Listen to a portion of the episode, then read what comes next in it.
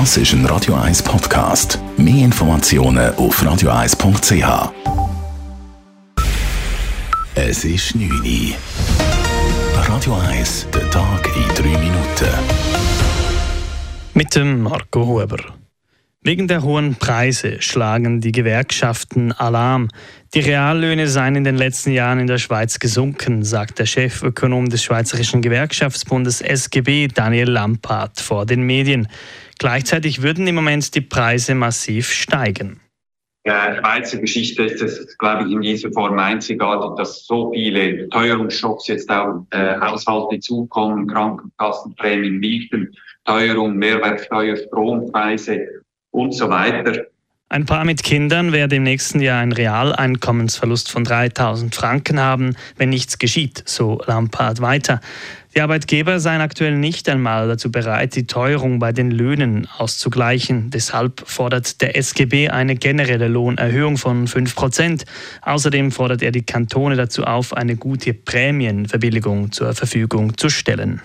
Der Schweizerische Arbeitgeberverband hingegen bezeichnet die Forderung der Gewerkschaften als überrissen. Die Forderungen seien völlig illusorisch, so der Mediensprecher des Arbeitgeberverbandes Stefan Heini. Nicht jede Firma, bei weitem nicht jede Firma, schwimmt im Geld und hat so große Marge. Die Gewinne und die Gelder müssen immer zuerst erwirtschaftet werden und deshalb sind 5% schlicht äh, illusorisch. So könne man höchstens branchenspezifische Lohnanpassungen vornehmen und keine allgemeinen Lohnerhöhungen bestimmen.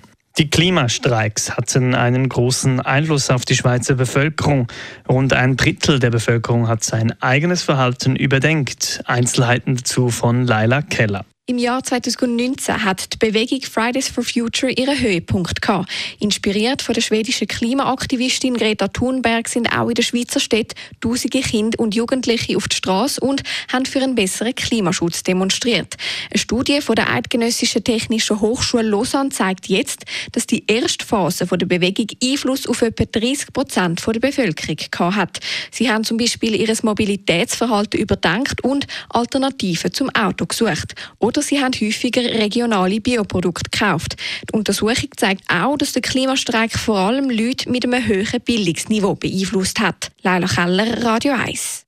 Die spanische Staatsanwaltschaft hat den Präsidenten des spanischen Fußballverbandes Luis Rubiales wegen eines sexuellen Übergriffs und Nötigung angeklagt. Dies weil Rubiales die spanische Fußballerin Jennifer Hermoso nach dem Gewinn des WM-Titels vor knapp drei Wochen auf den Mund geküsst hatte. Er bezeichnet den Kuss als einvernehmlich. Hermoso hat Rubiales vor drei Tagen angezeigt. Je nach Urteil droht Rubiales eine Buße oder gar eine Gefängnisstrafe zwischen einem und vier Jahren.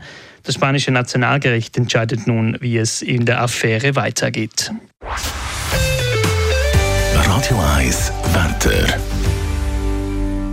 Heute Abend bleibt es sonnig und warm, morgen dann ein paar örtliche und kurzlebige Nebelfelder, sonst sonniges Wetter über den Bergen, einzelne aber harmlose Quellwolken. Die Temperaturen bleiben weiterhin hoch, es wird bis zu 30 Grad warm.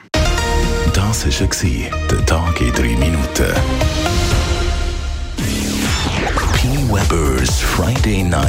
Clubbing Show. Das ist ein Radio 1 Podcast. Mehr Informationen auf radio1.ch.